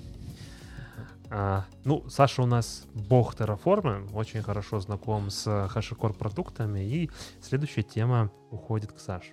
Саша, что там за а, новая версия от HashiCorp? Все еще не 1.0, Ну, это Это понятно. не GitLab. потому что ей еще меньше года. Это HashiCorp Boundary, да, то есть мы о ней говорили, когда Меньше года разве? Да. Меньше, 8 месяцев. Когда мы обсуждали HashiCon в Digital и результаты, когда ее как раз-таки анонсировали, мы про нее говорили, это было сколько-то выпусков назад, 8 месяцев назад. 8 месяцев назад, соответственно, где-то около... Саш, напомни мне, дураку, что делает вообще Boundary? Зачем он нужен? Да, то есть на самом деле этот инструмент, э, ну, предназначен для доступа в разные системы, да, то есть, грубо говоря, SSH и так далее на машины через какие-то абстракции, да, то есть у тебя есть boundary CLI, который позволяет сделать boundary логин, там, не знаю, машина, и дальше интеграция работает таким образом, что ты с использованием какой-то централизованной учетной записи попадаешь на эту машину. То есть там ставятся агенты, там определенная конфигурация есть, подключается какой-то identity менеджер внешний, ну там, не знаю, что там, Active Directory, наверное. Я не помню, честно говоря, что саппортится на данной версии. И через них тебя пропускает внутрь.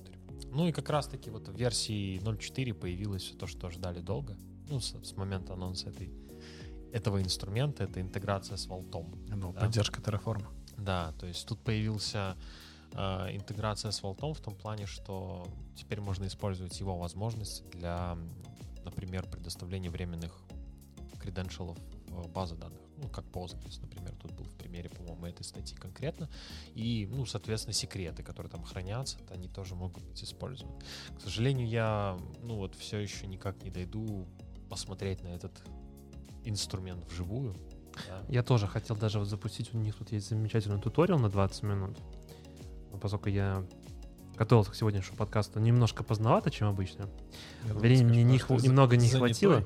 Да, ну, грубо говоря, тебе не надо с Boundary запариваться по поводу там айпишников, по поводу каких-то еще вещей. То есть это такой уровень абстракции, как, например, работает там, не знаю, в клаудах сегодня SSH тоже. Ты можешь, используя AWS Systems Manager, законнектиться на любую машину там по айдишнику, не думаешь, там, там айпишник какой-то пользователь, ты просто вводишь и проваливаешься туда. Ну, как бы это удобно.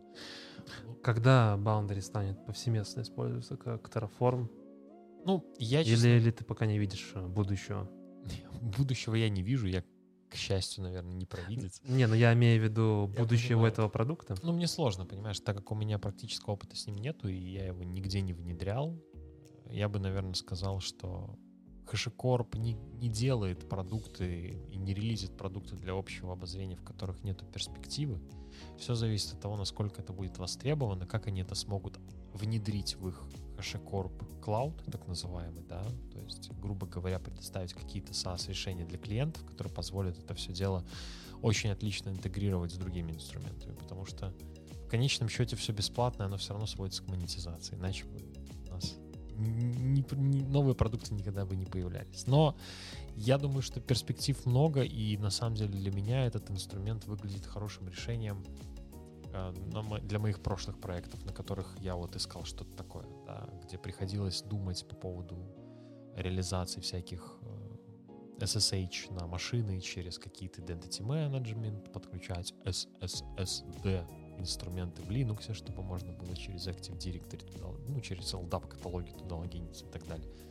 И когда у тебя много систем, у тебя есть Windows, у тебя есть Linux, у тебя есть Postgres, у тебя есть MySQL, у тебя есть Microsoft SQL, у тебя есть, не знаю, докеры, Kubernetes и так далее, инструмент, который позволит тебе унифицированно попадать в эти системы с одной учеткой, ну, с разными правами, скорее всего, это прям хорошая идея сама по себе.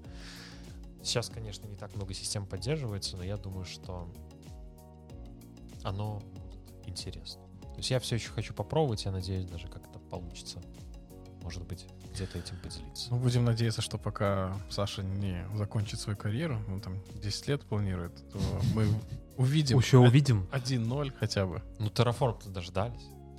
Ну, так Terraform уже и сколько ему? Ну, 4? да. Ну, ты же не забывай, что и HashiCorp компания уже не маленькая, когда начинался Terraform. У них сейчас прям хороший отряд бойцов, как бесплатных, так и платных. Так что я думаю, что сейчас них, будет кстати, бойцы. У них же был продукт, который они закрыли спустя, по-моему, год. Я уже не помню его название, э, но я помню его идею о том, чтобы он автоматически собирал любой, билдил любое приложение. Waypoint, что ли? Эм, Не помню. Не, ну Waypoint тоже Они- анонсировали на HashiConf, но его еще не закрыли. Не-не, закрыли уже давно, это лет, э, не знаю, 6 назад примерно, или 5, ну, примерно так. Я сейчас вот не могу найти сходу так вот. Но было у них продукт, который они выпустили, и спустя буквально очень малое время они его закрыли. Идея была, я говорю, в том, что э, автоматический билдинг приложения, неважно, что, что за приложение. Они типа рассчитывали, что будет все очень, ну, типа они смогут так классно это сделать, чтобы это вообще прям было супер-пупер-мупер. Но, к сожалению, не получилось, насколько я помню. Ну, что-то не могу быстро загуглить. Может, как-нибудь в Википедии. Давай Купайл эту попросим. А, Еще не дали доступ бойцу. Когда смержит pull request. Так.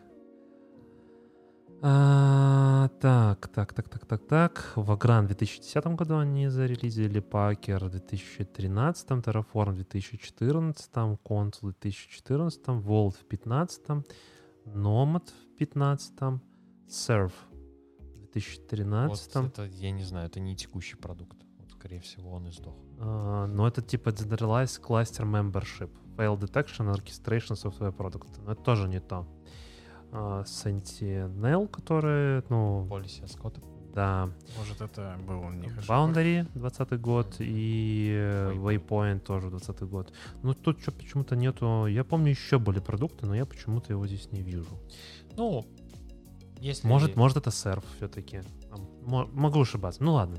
если товарищ Хашимото нас смотрит, ответьте, пожалуйста, в комментариях, что это был за продукт. Свяжитесь с нами. Сам, сам Александр просит. Да, пожалуйста. Пожалуйста, смотрите нас. У нас тут есть один бесплатный боец. готовы работать на благо Хашикорпа. Окей, поехали дальше. И следующая статья у нас это 13 best практиков использования Helm. Без практиков. Best practice for using Helm. Белорусский, английский. Да, Очень классная статья. Вот я на самом деле ну, согласен. прям вот все то, что мне нравится в Хелме, там описано. Давай, рассказывай. Я даже Но я буду сюда смотреть, потому Да, что пожалуйста, смотри, я тебе буду это вот даже Да. подувеличу. Да, ну первое, да, это логично. То есть у нас есть э, очень большое количество репозиториев, где хранятся разные чарты, и как бы логично перед тем, как начинать что-то делать самому, все-таки поискать. Как с Copilot, да? Э, Сначала ну, напиши комментарий и- Да. И, и найди, что есть. к сожалению, ну, с, э, не всегда матчится с тем, что тебе надо. Например, кто-то лейбл не прокидывает в, в деплойментах в поды, Да, да, кто-то да. еще что-то делает. Но в целом, как бы, вот Bitnami вот один из таких самых крупы- крупных вендоров всех чартов. Они, Саша, часто- что за компания Bitnami? они предоставляют, это ж JFrog, по-моему, Овнер. Я не знаю, я просто очень часто вижу вот этот Bitnami, от них очень много сборок разных, того же докера, У да? них много сборок, но они, у них продукт По-моему, Ubuntu, у них есть своя сборка, если мне память не ошибается. Что какая-то ассоциация энтузиастов. Не-не-не, это, Не-не-не, сто процентов бабки на чем-то это зарабатывают. компания, у них есть продукт, я вот просто не помню. У них есть много дистрибутивов клаудов. Окей, ладно, давай сейчас Макс по- поищет, а ты рассказывай, в чем, Да. что за экосистема, что ну, за артефакт. экосистема. Есть, есть системы чартов, грубо говоря, это какой-то индекс, э, куда складываются чарты, по ним можно искать, их можно устанавливать, они версионируются. То есть это, грубо говоря, какой-то хаб, который можно использовать, плюс можно делать свои Helm чарт репозитории, где можно хранить свои чарты, ну и, соответственно, версионируйте то, что вы делаете в Helm, потому что многие как сделали чарт YAML 001, так и живут на этом и не версионируют вообще ничего. А нужно еще обратить внимание на то, что есть э, чарт version, а есть еще Да. up version. Да, то есть chart version это, грубо говоря, ревизия всего вашего темплейта, up version это версия вашего имиджа, ну, который работает, или приложение, которое запускается этим имиджем. Если вы не указываете up version, берется автоматически версия чарта. Ну, если вы это никак не переопределяете. Это чаще всего по умолчанию... YAML описывается, да. Не-не-не, ты имею в виду, что это чаще всего в TPL, который, ну, чуть ниже Да. будем смотреть. А, Когда ты делаешь э, генерацию Helm чарта, мгм. оно автоматически это все делает. Второй прикол, ну, прикол, не прикол. Второй прикол, Вторая- да, второй прикол от Саши. Вторая прикольная фича — это сабчарты, да, то есть у нас есть возможность сделать определенную вложенность и подключать зависимости наших чартов как к корневому, так и к дочернему. Ну и, соответственно, благодаря этому мы можем, в принципе, удобно деплоить приложение, которым нужна, ну, какая-то зависимость, случае база, например, да, она может быть э, опциональной. Вот как тут есть condition, да, то есть мы можем для dev а, например, деплоить Redis э, из chart а, потому что нам не надо какой-то перформанс. А для prod а у нас будет деплоиться какой-нибудь Redis cache в Амазоне, ElastiCache в Амазоне и использоваться как Redis. Ну вот, в этом плане как бы тоже очень крутая штука. Опять-таки версионируем наши чарты, подключаем их через requirements, точнее теперь это просто чарт YAML dependencies секция. Requirements это типа закрытая штука. И очень классно, что у нас э, есть как бы уровень Global, который действует на все сабчарты, и по тому, как мы подключаем имени наши dependency, мы, в принципе, можем указывать values. В том числе очень круто, ты можешь, в принципе, использовать один чарт для двух приложений, деплоить один и тот же чарт, если он у тебя как темплейт используется, Мгм. назвать по-разному, разными параметрами, раскинуть, задеплоить два приложения, например. Ну, там ниже будет тоже отдельный пункт про э, темплейтинг. Ну, тут, Зачем да, про лейблы? labels, labels. Зачем? Зачем, Саша? Лейблы — это наше все. В Kubernetes, в принципе, все связывается. Ну, я не очень лейблам. сильно смотрю. Вот они типа говорят, вот а, а, там Kubernetes instances, release name, release services. Зачем мне нужны вот эти common лейблы?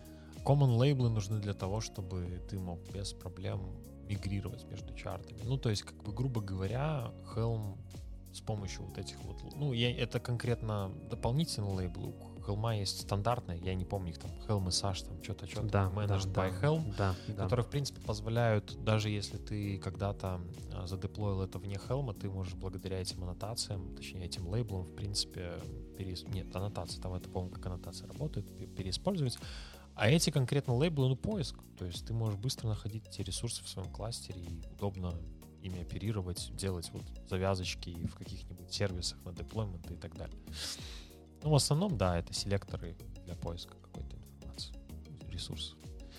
Ну, документация — это ненужный пункт, не надо документировать. Ну, на самом деле, да, тут скорее про то, что у нас есть такие две штучки, как readme, оно в основном для того, как для тех, кто скачивает наши чарты, и notes.txt, который при после деплоя Helm чарта выводит какую-то служебную информацию. Например, как попасть в сервис, какой endpoint и так далее, что просто девелопер, условно, который делает фичи env, мог задеплоить, и у него будет команда port forward готовая, которая позволит получить доступ в этот сервис. Ну, либо, да, просто какая-то информация. Вот. э, Тестирование, да, то есть в Helm есть встроенная функциональная функция тестирования. Я никогда не использовал, но я знаю, что это есть. То есть там есть так называемые хуки, которые дописываются нотациями, которые позволяют после деплоя запустить какие-то э, тесты. Ну, например, ты можешь запустить какой-то э, под. Я вот не за... Ну, смотри, э, у меня тут немножко такой диссонанс. На самом деле у нас на проекте мы написали тесты как юнит-тесты. А, Мы делаем как бы тестируем до того, как э, мы задеплоим, ну, непосредственно сам чарт. Здесь чуваки говорят о том, что, ну, грубо говоря, я задеплоил, а потом поверх этого еще запускаю некий тест. Так вот, оно делается для чего? Например, у тебя есть тот же Helm чарт, о котором мы говорили ранее, который ходит в Redis. Мгм. А, ты задеплоил чарт, ну и как бы твоему приложению Redis нужен. И вместо того, чтобы получить crash lookback, ты напишешь тест, который запустит подекс этого namespace и попробует сходить в этот Redis. И что-то там написать и получить в приложении какой-то результат, условно.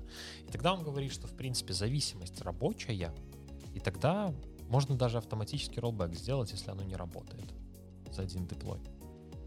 Потому что если ты А, ну, это уже- смоук-тесты какие-то. Да, это уже Да. по- по- похоже на тесты. Так оно не- и есть. Это же функциональные тесты. То есть они не тестируют код, они работают только когда ты что-то делаешь. В случае фейла, деплоймента, в случае успеха, деплоймента, в случае... Но чего. подожди, хорошо, давай посмотрим на эту конкретную статью, да. Ну, я понимаю, что там, наверное, на мониторе не очень хорошо видно, но тем не менее, да.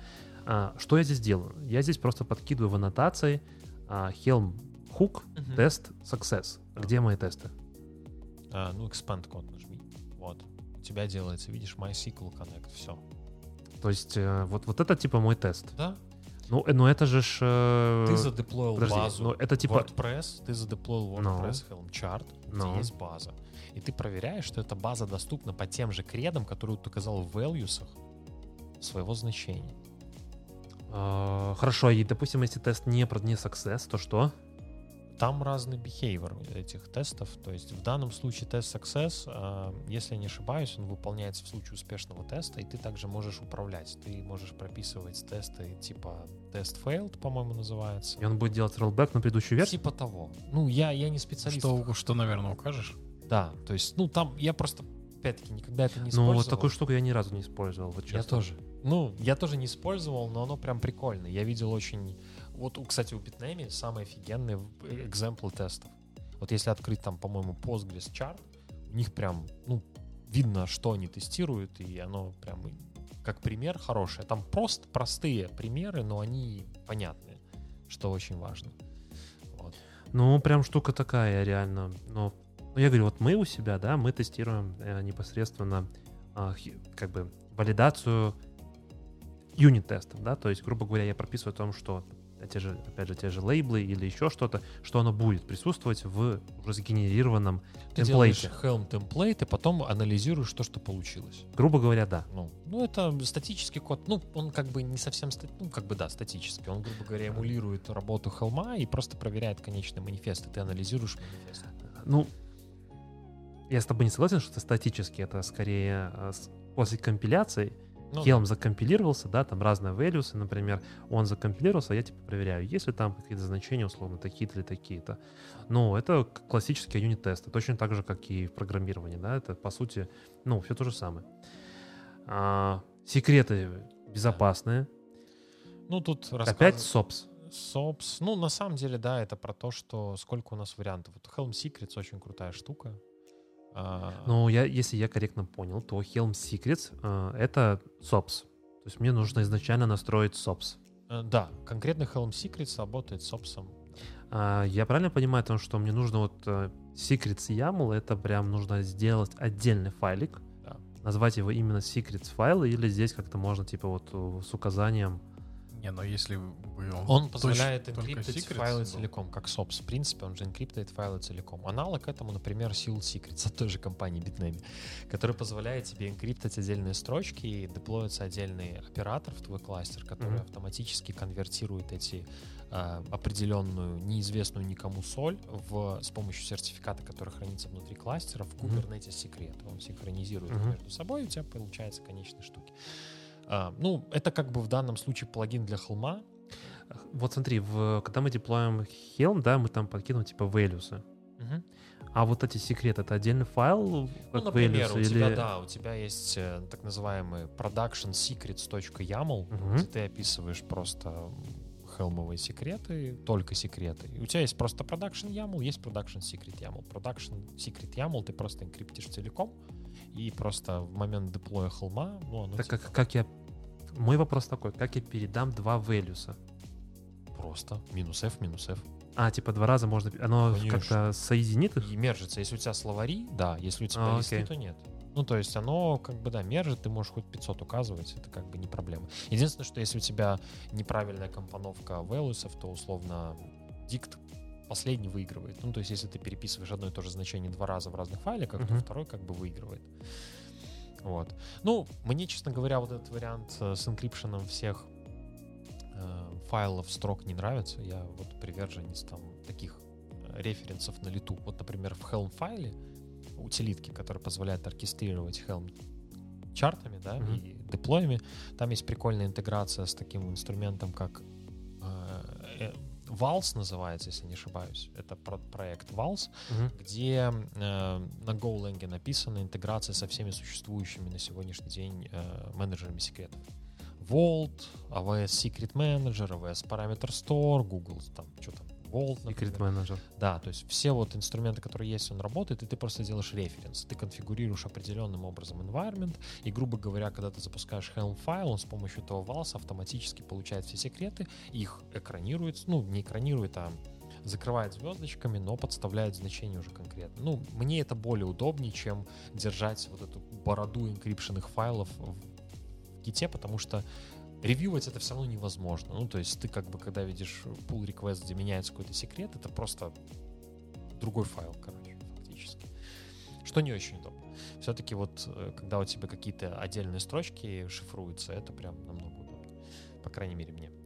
Вот то, что я говорил, reusable by using template function, да, то есть, во-первых, мы можем делать темплейты в пределах одного чарта и их переиспользовать, как блоки, так и отдельные строки. Лично мое мнение, это просто взрыв мозга. Да, это очень темплейтинг GoLang. Просто, трындец. Просто трындец. Просто трындец. Не знаю, я до сих пор считаю, что я просто полный лох в этом. Э, У нас там есть парень, который помогает нам это писать, но просто я реально каждый раз, как захожу, смотрю на это все, казалось бы, ничего сильно сложного, да, ну, как бы реально ничего сильно сложного, но как-то оно так непонятно, или я просто уже привык к другим темплейтингам или еще что-то. Один чувак мне сказал, что, типа, тебе нужно, как в этой, знаешь, философии китайской, Погрузиться. нет, тебе нужно забыть все, что ты знал до этого. Тебе нужно очистить свой чайник. Топ-3 штук, которые я ненавижу в, этой, в этих темплейтах. Первый пункт — это отступы. Но это скорее про яму, чем про это.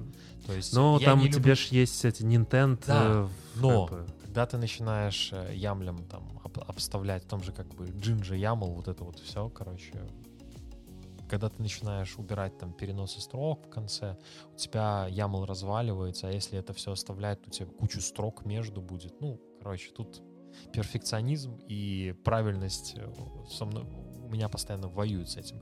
Вторая штука, которую я ненавижу, это, соответственно, отсутствие типизации данных, ну, как таковой, там очень плохо это работает, то есть тебе надо явно указывать.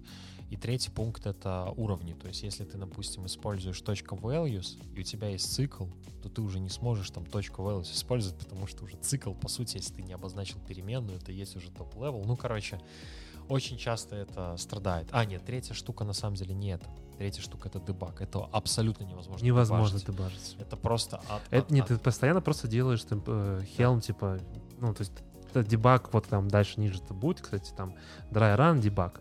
Но по, по факту это как в- ну, в баше. Как ты в баше дебажишься? Очень сложно. Эхо и пошло. Ну, здесь, э, по сути, то же самое. Нет, И здесь- ты можешь сделать set плюс x и выплевывать все, все, что происходит каждую строчку. Нет, да, нет, вопросов в этом нет. Но это ж не то, что ты типа как в питончике, например, можешь поставить брейкпоинт, например, да, и типа шажок за шажком, типа ходить, смотреть, что происходит. Э, Вот это, кстати, то, что здесь сейчас на экране, там, те, кто нас смотрит, это уже прям вот темплейтинг, да, здесь конфиг мапа расписана, и это, это, это, это не серьезно. Это, это не, не Go темплейт, это даже близко рядом не стоял. То есть вот это, это как бы, ну, это даже, я бы сказал бы, не начальный уровень, это даже, ну, это самое-самое базовое. А, а вот когда вы откроете нормальные TPL, Даже нет. Когда вы погрузитесь глубже, у вас будут темплатизированные сабчарты, которые вы используете для всех приложений, когда он- они у вас типовые, и вы просто задалбываетесь менеджить их отдельно, и вы делаете один большой Helm template, который подключается как dependency, инклюдится в основном. И вот там, да, там, конечно, весело. И еще крайне рекомендую вот проиграть со всеми этими функциями с. А, Они реально прям вот делают очень много. И, казалось бы, они там сильно типа не нужны, но вот, например, буквально там в пятницу, да, функция 7VR. Мне нужно было, ну, скажем так, у нас мы поддерживаем несколько версий Spark, и мне нужно было, ну, то есть, короче, была такая херня, то, что мы несколько в разных местах указывали разные версии, там, типа, просто мажорную версию, типа, тройка, да, или там 3, 1, 0, например. И вот есть просто тупо функция, которая тебе может взять вот э, values, и ты говоришь, что, типа, вот 7 вер, и ты дальше можешь брать мажор, минор, все полностью. Ну, то есть, как бы дальше уже работать... Парсит за тебя. Да, да. Не нужно, типа, придумать какую-то херню, которая, типа, по точкам распарси, да. Как А, обычно, перед тем, как имплементировать свое, сначала посмотри, есть ли существующее. Ну, вот э, я поэтому говорю, что вот с этими функциями прям рекомендую посмотреть, поиграться. Они казались тут как бы фигня, но на самом деле там типа трипы, сплиты, тримы, тримы. Трипы тоже нормально. Трипы тоже нормально, да. А, Совет хороший, но мне кажется, нам надо вернуться. Там еще два пункта. да, там еще два пункта, дальше. да, да. Даже четыре. Dependencies, config Maxi очень классно. В Helm есть Это- фича, которая вы- вычисляет вам э, base э, 64 хэш э, вашего... Я думаю, что здесь нужно сделать шаг назад и сказать о том, что а, есть еще такая, ну, ты можешь на самом деле поменять конфиг мапу, Да, е- и твой, твоя пода может не рестартануть. Если ты не пропишешь в условных аннотациях пода, который разворачивается деплойментом, такую штуку, как вычислить этого конфиг мапа хэш-сумму, если она изменилась, тогда вы перезапускаете, по сути, точнее, деплоите новую версию уже кода, который перезапускает поды, который уже подхватывает этот конфиг мап, да. И под, ну, пода рестартует, уже Да. забирает новую Ой, версию. не бase64, что-то я трынжу, короче. Ну вот, Я например, вот Ну, просто я, начинаю- я- я же говорю, время, время. да. Я начинаю думать просто, когда я уже выучу Helm и Kubernetes, просто сидя здесь и слушаю. Мало осталось, я думаю. Deletion policy, ну, я вот это не использую, но Тоже это очень полезно. Если вы хотите удалять релиз, но хотите что-то оставить, вы можете использовать вот такие дополнительные внутренние аннотации. Как я понял, это в основном для каких-то PV, PVC, там, если тебе что, что какой-то persistent volume Да. нужно оставлять, чтобы там, ну, условно, ничего с ними не случилось, то, ну, типа вот, э, even if you are deleting the э, database release, да, то есть, типа, ты хочешь все равно оставить э, PVC, но как бы... Да. Ну, окей, да, это понятно. Useful commands, ну это понятно, да. Lint, крутая штука, однозначно позволяет первым делом проанализировать все это на адекватность. Dry Run, э, div плагин для Helm, абсолютно must-have, позволяет показать div. Ну, его Dry тут нет, с ключом debug. рассказываю. Ну да, это Helm install прикольная штука, но div мне больше нравится, она более прям colorized. Dry Run debug тоже позволяет показывать, как он рендерит темплейт. Грубо Он полностью, полностью выплевывает то, Да. что будет деплоить по итогу в этот самый... Get манифест позволяет забрать э, отрендеренные ямли из существующего задеплоенного релиза, тоже как реверс инжиниринг очень удобно. Ну и get values то же самое, только значения, которые передавались в предыдущий деплоймент в качестве values. Вот. Ну, lookup function, да, это крутая штука, то есть если вы деплоите секрет с рандомным Вот, вот, вот это уже похоже на Да. God templating. Именно да, так. да. Вот. Это- это Во- вот- это уже что-то похоже, В, да. в данном примере, кто нас не видит, э, есть Helm темплейт генерации секрета, рандомного пароля, и, соответственно, чтобы у нас не передеплаивалось это каждый раз, мы деплоим это первый раз и делаем проверку, что если секрет не существует, тогда мы его ну, обман- об- об- обновляем, короче. Если есть, то берем существующий и просто его перезаписываем. А вот этот лукап, это имеется в виду то, что он пойдет в, В API. в API, э, Да. проверить, что есть реально такой секрет. Ну, тут даже, видишь, не... э, сек- ну, он просто как оперирует API-объектами. Ему пофиг, Окей. это секрет, не секрет. Он просто умеет делать э, API-колы, короче, в Kubernetes. И Helm 3, ну да, я надеюсь, уже все отмигрировали, потому что, ну, сейчас Helm 2 использовать очень сложно. Потому что Очень все чарты сложно. обновлены, и как бы ты банально не можешь использовать новый функционал, когда тебе надо апвершн новый, потому что, ну, типа, да. И депатентность, ну, это работает вообще везде. Это если у вас что-то как код, вам надо убедиться, что, ну, вы, короче, сами себе не приводите неожиданных изменений, и то, что вы делаете, оно повторяемо и предсказуемо. Поэтому почитайте, что такое депатентность, и применяйте. Ну да, в целом статья прям очень хорошая, мне реально тоже очень понравилась. Да, Мне А, тоже очень понравилось. Прям заслушался. Ну, я... Вторая, следующая статья в списке тоже будет очень интересная. мне, я э. Если, Саша, ты разобрался, я не разобрался. Ты про что? Про, Про виртуальные кластера. А, блин, ну, нет. Я там про, про инструмент, да. Но это скорее просто еще один подход к тому, как э, управлять несколькими окружениями. Да? То есть все привыкли, что у нас есть либо мультикластер, либо мульти-namespace. А, у нас feature envy это или отдельный кластер, если у нас очень много денег, либо отдельный namespace в каком-то другом кластере. И вот виртуальный кластер это основанное, как я понял, по схеме на K3S инструменте возможность разворачивать внутри Kubernetes виртуальные кластера. Чем они будут отличаться от namespace? А, Больше уровень изоляции, как минимум. Да, то есть у тебя есть полный кластер, ты, соответственно, можешь тестировать в пределах этого кластера то, что ты не можешь протестировать в основном кластере, потому что ты можешь сломать что-то другое. Например, сервисный аккаунт, да. У тебя есть кластер, сервис-аккаунт — это глобальная штука. Ну, то есть ты Стоп, стоп, стоп, стоп, Что? стоп, стоп, стоп. Ой, роли, роль байдинги, что я говорю, да. Ну, сер- на сервис-аккаунт их обычно байдит, поэтому... Не-не, подожди, подожди, подожди. Так, сейчас, Саша, ты Щас, это не э, торопись. Сказал мне. Сертифицированный Не специалист. торопись, Саша. расскажет. Спокойно, спокойно. Сервисный аккаунт относится к namespace. В Kubernetes есть э, уровень namespace объектов, которые принадлежат, а есть э, кластерные. Например, Мгм. кластерная роль, кластерал биндинг. А Также namespace не изолированы друг от друга. По сути, когда ты создашь две поды, например, в namespace 1 и в namespace 2, и если по умолчанию ты ничего дополнительного не настроил, типа там network изоляцию, типа network policy не прописал, то они друг друга могут ходить по факту. То есть на самом деле namespace это как, не знаю, я бы сравнил... Логическое разделение. Да, это логическое просто разделение. И, ну, мне кажется, что namespace не создавались, ну, я могу, конечно, ошибаться, не создавались задачи разных environmentов. Ну, ты ж не можешь с одного namespace получить доступ к секрету другого namespace. Нет, не можешь. Вот, я спорить не буду. Но, но ты говоришь, например, про вот эти вот роли, да, есть вещи, которые действительно сложно сделать так, чтобы они относились к, ну, только namespace.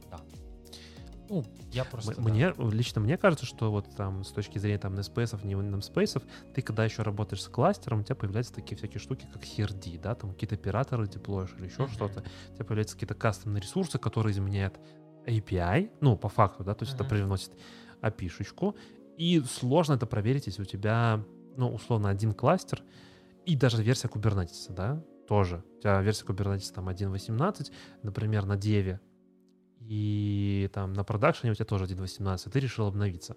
Вот Если у тебя все в одном кластере, и когда ты обновляешь все сразу, то как бы все яйца все равно в одном месте. Ну, я, я- как я понял, да, что вот этот V-кластер, типа виртуальный кластер, это по факту э, как Kubernetes в Kubernetes, но на самом деле на том же кайнде, на одной тачке, там, например, можно зафигачить множество, да, и бы, ну, сейчас в целом я вижу такой немножко типа тренд Kubernetes, типа в Kubernetes, вот это вот все. Ну, этот V-кластер, это... Докер в докере. Когда-то оно взорвется, и Максим будет рад. Не, ну да, я вообще какой подход для того, чтобы разделять environment чаще всего используется? Ну или какой правильный подход? Ну, сложно сказать, зависит от проекта. Ну, я лично... Э, Зависит от бабла. Ну, да. Если Я- есть деньги, ты делаешь много кластеров, если Да. нет, то namespace. Ну, смотри, я был на одном проекте, где мы экономили деньги. У нас э, был non-prod кластер, и там, э, Разброд и шатание. ну, просто по namespace делили. И типа продакшн кластер. А, сейчас у нас есть типа dev, staging, production. Это, Это разные кластера, да. Ну, тебе в любом случае, как минимум, надо несколько кластеров, чтобы ты мог тестировать апгрейд. Хотя бы. да. Хотя бы. Потому что версии иногда бывают очень жирные изменения, да, вот, например, между По security policy, например, deprecated. Или докер как... хотя бы Ingress давай возьмем относительно какой? 17, не, 18 и 19 версии. То есть до этого был warning, а в 19 уже все, API kind поменялся. Да, И могу в версиях путаться, я не буду заявлять, по-моему, 19 или 20. 20 Да. В и 20 уже все. Мы вот э, с этим ингрессом тоже уже- воевали. Уже, уже не бета. Ну, Да. то есть фактически не протестировав это и накатив апдейт, ты все следующие деплойменты поставишь колом. То есть существующий, по-моему, там переносится при апгрейде. По-моему, нас не перенеслось. Ну, я, я вот не Ну, делаю. то есть мы, мы с этим про немножко провозились где-то полтора месяца назад, и мы там в экстренном порядке обновляли везде, вплоть до продакшена, до 1.20 кластера. Мгм. Ну, наши все, которые есть, мы бы обновляли до 1.20, чтобы, ну, с этим как раз таки с ингрессом это все работало.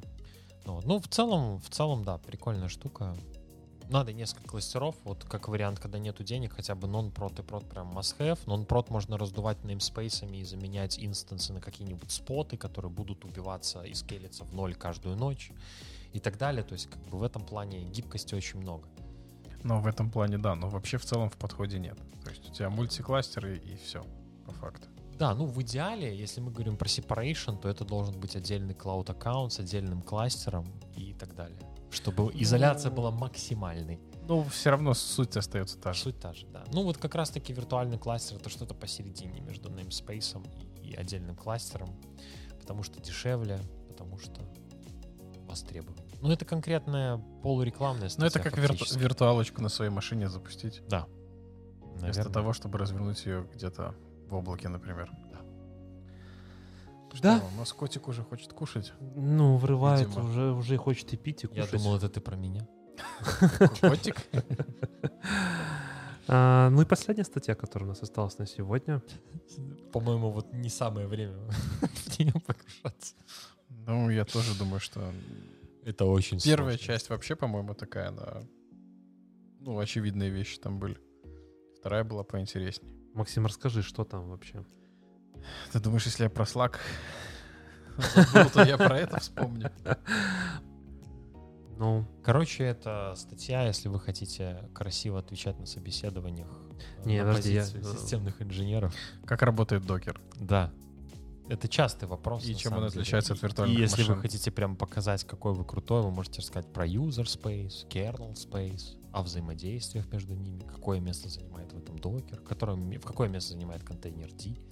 я предлагаю разобраться людей нормально с этой статьей и в следующий раз начать нашу кухню с этой статьи. Да. Так что Витя в следующий раз подготовится лучше.